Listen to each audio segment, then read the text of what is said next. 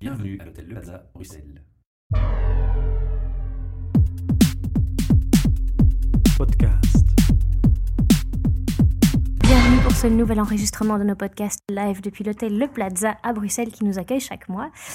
Euh, ce soir à mes côtés, j'ai Michel, mon collègue, Bonjour, bonjour. et j'ai également Christelle, Christelle Letiste, que je vais laisser euh, le plaisir de se présenter. Bonjour, Christelle Letiste. Euh, Positiviste.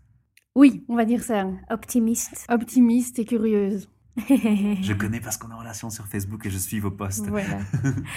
Est-ce que tu, tu pourrais peut-être donner un peu plus de détails sur, euh, sur ton parcours et qu'est-ce qui t'a mené à devenir une positiviste optimiste? Oui. Alors, je crois que le fait d'être positif, c'est, euh, ça a toujours été là. Ce que j'aime bien, c'est avancer et que les gens avancent aussi dans leur vie, dans, dans leurs projets et tout ça. Et donc, si on regarde le côté positif, tout va mieux. On peut avancer de manière plus rapide, plus optimiste et on attire aussi des personnes positives autour de soi. Et donc, ça donne une énergie, je vais le redire, positive et qui fait avancer les choses. Donc, ça, c'est, euh, ça donne vraiment un boost et ça nous fait. euh, Enfin, moi, ça me fait avancer tous les jours. J'ai bien aimé une vidéo que j'ai vu circuler d'ailleurs sur le web qui s'appelait, qui était une vidéo faite par un professeur euh, universitaire qui donnait des cours et puis à la fin il donnait cette vidéo pour, pour compléter son enseignement et disait aux étudiants que le bonheur n'est pas une question de chance mais que c'est un choix. C'est Tu vois de quelle exactement vidéo ça. je parle Oui. c'est vraiment un choix et c'est ancré dans mon travail, enfin, je veux dire, depuis, euh, depuis toujours, dans ma manière de vivre. Mais ton parcours Et- c'est quoi? Tu viens de quelle formation en fait? Alors, j'ai un parcours un peu, un peu spécial. Dans le genre, dans le... au début, j'ai commencé par une licence en mathématiques. Donc, euh, Très carré. Ouais. très carré. Positif, je ne sais pas s'il y a du positivisme dans les mathématiques, sûrement. On peut en trouver. On peut en trouver. Et après trois ans, j'ai complètement arrêté. J'ai dit, euh, voilà, c'est pas pour moi. J'ai commencé à travailler. On crée orientation professionnelle complète. Complète. Je voulais plus du tout étudier. On est Je- deux. on arrête. On, on arrête ces choses-là. Je vais travailler. Et j'ai commencé à la poste comme guichetière. Mhm. Sympa. Bonne ambiance. Des chouettes collègues de travail. Et après un an, Mais je quelle dit, différence je vais pas rester ici. Donc, pas le contexte, contexte de la poste, mais pas ce job-là. Je me disais, il faut que je fasse autre chose. Et là, j'ai choisi une formation en cours du soir, un graduat. Je voulais plus faire une licence. Un graduat en gestion du personnel, en me disant, ça me servira bien à un moment donné. Je voulais avoir une gestion d'équipe et je me disais, bah, gestion du personnel, enfin, gestion du personnel, je m'en servirai. Et en fait, c'est C'est devenu une passion? C'est devenu une passion, c'est euh, parti. mordue. Voilà, deux ans de formation et après je me suis dit, Hum, il manque quelque chose. Et donc là, j'ai commencé une licence en sciences du travail, aussi en cours du soir. Mhm. Et en parallèle, j'ai changé aussi au niveau professionnel, donc je suis restée à la poste. Tout en suis- travaillant, tout Oui. ça. Et je suis hein. passée euh, au service des ressources humaines à la poste à ce moment-là. Mhm. Petite interruption chez Partena, Mhm. secrétariat social, pour un retour à la poste. Et là, je suis tombée dans les systèmes IT, autre passion, euh, l'IT, les connexions et ce genre de choses-là. Et, et ça alliait les deux. À chaque, à chaque fois, j'avais les ressources humaines et l'IT, et des sociétés en mouvement et en, enfin, en réel changement, en voulant impliquer leurs travailleurs vers de nouvelles technologies. Et c'est ce qui m'a drivé après dans d'autres jobs. Donc, je suis partie de la poste et j'ai changé de job à chaque fois avec cette notion de changement. De société qui est en train de muter, d'évoluer vers autre chose. Et vous vouliez en faire partie Voilà. Euh, que ce soit comme consultante ou comme interne, ça dépendait un peu de, de l'entreprise. Et c'était vraiment le drive que je voulais, même si c'était à petit niveau, qu'on ne changeait pas toute l'entreprise du jour au lendemain, c'est améliorer les méthodes de travail des personnes pour que ça avance et tout ça. Ouais. Et donc, pendant 7-8 ans, j'étais vraiment dans les systèmes IT, HR. Et puis, depuis maintenant un an et demi, j'ai quitté, entre guillemets, le pur IT, tel que SAP, ce genre de choses-là, pour passer vers du talent management. Mhm. Euh, de nouveau, dans une société en mutation Et là, développement de la personne, en fait. développement de la personne. Donc, c'est quelque chose qui m'intéressait, tout ce qui était coaching et tout ça. Et donc là, c'est vraiment mettre en place des politiques au sein des entreprises de développement de carrière pour les personnes. Mais j'ai aussi des particuliers qui viennent me trouver pour qu'on regarde ensemble. Parfois, c'est une, simple démarche de CV, en disant, ben voilà, je ne sais pas écrire un CV, comment on fait? Parce que la personne sait vous faites du recrutement les ressources humaines, ou ça peut aller plus loin vraiment sur quelles questions je me pose par rapport à ma carrière, qu'est-ce que je veux faire? Et donc on part dans tout un questionnement un coaching est toujours avec cette notion derrière d'identité numérique que je trouve très importante. Mhm. Donc, on ne s'arrête pas à la réalisation d'un CV, c'est qu'est-ce qu'on veut faire en termes de job, qu'est-ce qu'on veut donner aussi? Comme image de soi, Voilà. sa et, nette étiquette. et partir plus loin sur l'identité. Maintenant, j'ai des personnes qui veulent pas travailler leur identité numérique, et donc là, on s'arrête là. Mais j'essaye quand même de montrer les effets. Les tips and euh, tricks. euh, Voilà, ouais. les effets La positifs. passion est derrière, donc on ne sait pas s'en donc il faut- empêcher. Il faut, que ça sorte. Et donc voilà, j'ai fait aussi, parce que à la fin, enfin 4 ans de cours du soir, je m'étais dit, j'étais vraiment loin dans les ressources humaines, est-ce que je reprendrais pas du recul sur l'entreprise au niveau euh, apprentissage? Et là, je termine un MBA. Voilà, tout en même temps. Grand coup de chapeau.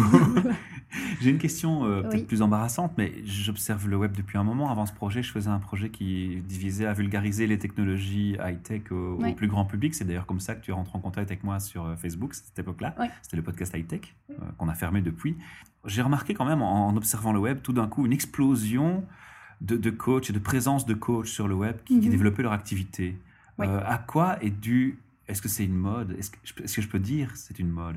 Parce que je, me- je me pose la question, toi qui es dans le domaine et qui est Oui. concerné pleinement et pour qui c'est une passion qui s'implique positivement, et c'est Oui. pour ça que je pose la question spécifiquement à toi, Mhm. euh, j'ai le sentiment, je, je pose la question, est-ce que la société a évolué au point d'avoir un énorme besoin, un énorme manque qui doit se compenser par un coaching personnel et la demande est tellement forte qu'il en faut beaucoup Ou est-ce que c'est une mode parce que c'est un métier qu'on peut peut-être faire? C'est un préjugé que je mentionne, que j'ai entendu autour de moi, ce n'est Mhm. pas le mien, plus facilement, euh, où on est très adaptable, où on peut finalement se vendre aussi facilement. Oui. Il y a, hum, il y a deux points dans la question. Je la pose à toi parce que je sais qu'à à toi, elle t'embêtera pas. Non, elle Tu vas sortir pas. le positif de tout ça et pas le négatif, et c'est pour ça que je la pose chez toi. Le- hum, par rapport au coaching, j'ai eu la même impression euh, à un moment autour de tout le monde est consultant. Ouais, un- il y a eu un moment comme ça dans ma carrière où j'entendais tout le monde est consultant. Et je me dis, ok. Et j'ai exactement la même impression par rapport au coaching. En disant, Mhm. ben voilà, on a des coachs de vie, on a euh, des coachs professionnels. Ça va dans les tous les coachs sens. sportifs. Au niveau, je vais dire, réglementation, aujourd'hui au niveau international, il n'y a pas de terme ou de protection comme en docteur. Il y a quelques certifications, Voilà, mais ça ne va pas très loin. Oui. Jamais les gens n'ont eu besoin autant d'être aidés? Je ne sais pas si les gens ont besoin d'être aidés. Parfois, c'est pour certains, c'est vraiment pour se donner, une, donner un autre regard et parfois poser simplement les bonnes questions qui peuvent, que l'entourage ne sait plus poser. Et l'avantage d'aller chez un coach, c'est vraiment qu'on a un regard externe Hmm. qui va poser les questions parfois de but en blanc. Moi, je m'étais fait la réflexion, pour être honnête, que on, on- on challenge de plus en plus l'individu Oui. en termes d'individu et plus Oui. en solidarité commune, en groupe, Mhm. en, en, en petits villages, en petite société. On challenge tellement l'individu qu'à un moment donné, la pression est tellement forte qu'il faut se rassurer. Et se rassurer, parfois, c'est pas forcément qu'on a un besoin de coaching, mais le besoin de coaching va s'installer parce qu'il va te rassurer. Et c'est la discussion aussi qu'on a avec son coach qui peut être totalement extérieur. Enfin, c'est ce côté extérieur qui est intéressant dans le coaching et d'aller poser des questions en tant que coach, d'aller poser les questions vers la personne qui va être coachée, qui va dire je viens pour ci ou pour ça. Mais c'est aussi une autre oreille et une autre écoute. Hmm. Dans le sens où je vais aller parler à mes collègues, ils connaissent mon contexte. Je vais aller parler à mon, à mon mari, il connaît mon contexte. Je vais aller parler à mes amis, ils connaissent aussi le contexte. Et donc peut-être que faire appel au coach, lui, a connaissance aussi du contexte, mais va aller plus loin en termes de questionnement. Maintenant, est-ce qu'il y a un boom par rapport, pour revenir à la question, par rapport à, à- à l'identité, euh, au fait d'être plus présent sur, euh, sur le web? Je sais pas, il y a eu toute la mode du personal branding aussi. Enfin, un- quand je, je préfère parler d'identité numérique que de personal branding. Personal branding, branding a un côté limitatif par rapport à la personne, je trouve. Travailler son identité, aller Ouais, plus Encore loin. une fois, c'est une question de comment on définit. Oui, c'est comment on définit. Le personal branding donne ce côté très marketing. Alors pour moi, derrière, c'est de l'authenticité qu'il faut montrer, c'est pas du Ouais. marketing. Si Ça, c'est on un- ouais. si on n'est pas C'est authentique, une remarque que j'aime bien, mais malheureusement, la société ne s'attend toujours pas à cette approche. Oui. Et c'est une remarque aussi, oui, ce côté authenticité, c'est justement le sujet que tu avais discuté, euh, enfin que tu avais présenté au TEDx Oui. euh, à Louvain-la-Neuve. Donc la nécessité d'être authentique dans les réseaux sociaux, Mhm. quoi. Je vais pas te faire un compliment gratuit, mais quand je regarde les gens qui sont dans le coaching, dans mes nombreux contacts, soit LinkedIn, Facebook ou autres, que je regarde leurs publications et que je regarde tes publications ou quelques rares autres comme toi, on fait franchement très rapidement une distinction. On sent chez qui la passion est innée et chez qui le positif vient comme focus et priorité. Ouais. Et on sent très bien la différence avec ceux qui veulent en faire un pur business. Un pur business, oui. Et où la passion, à la limite, on ne sait pas vraiment si elle est derrière ou pas. Ouais. Donc voilà, je te rassure. En tout cas, moi, c'est pas une perception négative que j'ai eue. Mais je me suis posé la question. C'est c'est aussi dans la...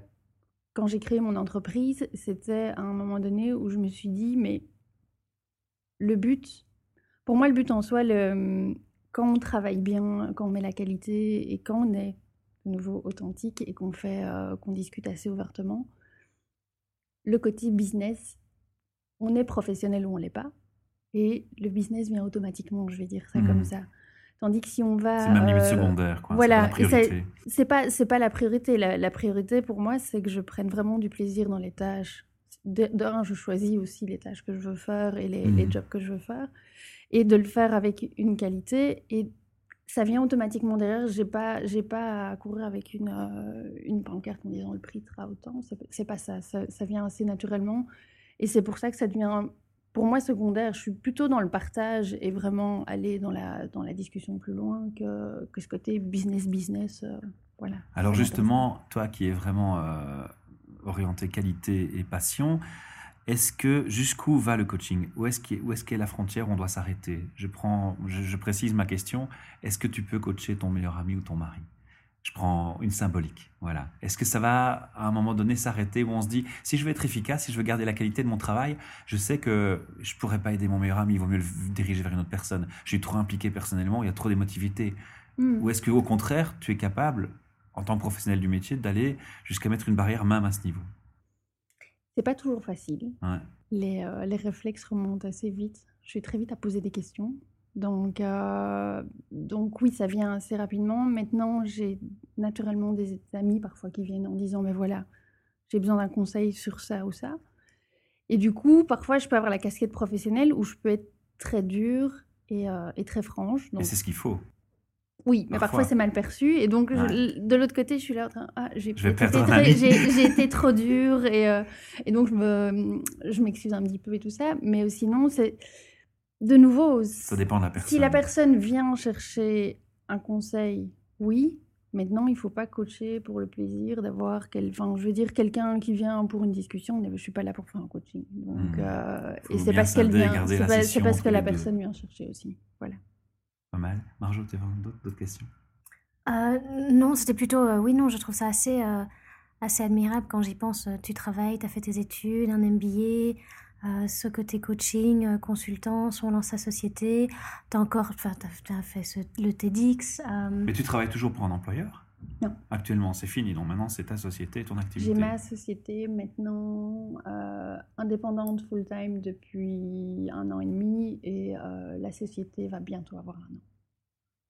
Et j'avais un client principal pour lequel euh, ça se termine maintenant.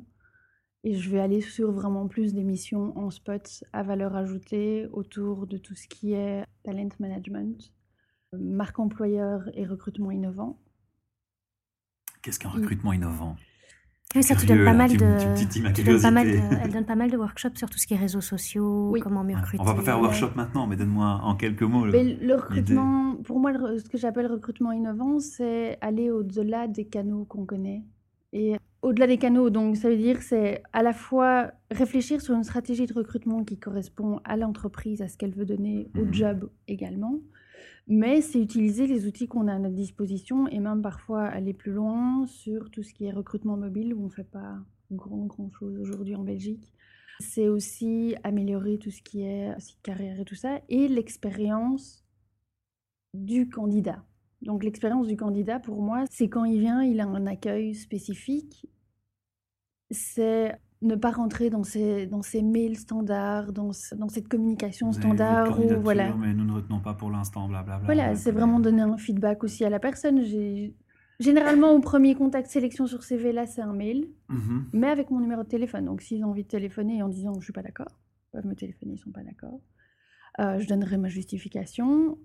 D'office, quand j'ai vu les candidats et que c'est négatif, donc en cours de processus, je leur téléphone pour donner un feedback parce que ça, c'est nécessaire pour la personne, pour qu'elle sache ce qui va, ce qui va pas. C'est un message important temps. que tu dis là, parce qu'il y a beaucoup, malheureusement encore beaucoup de recruteurs qui parce qu'ils n'ont pas le temps, parce qu'ils ont la pression, Oui. peu importe les raisons, parfois ne prennent pas cette peine, Oui. qui ne dure pourtant pas tant de temps que ça à gérer.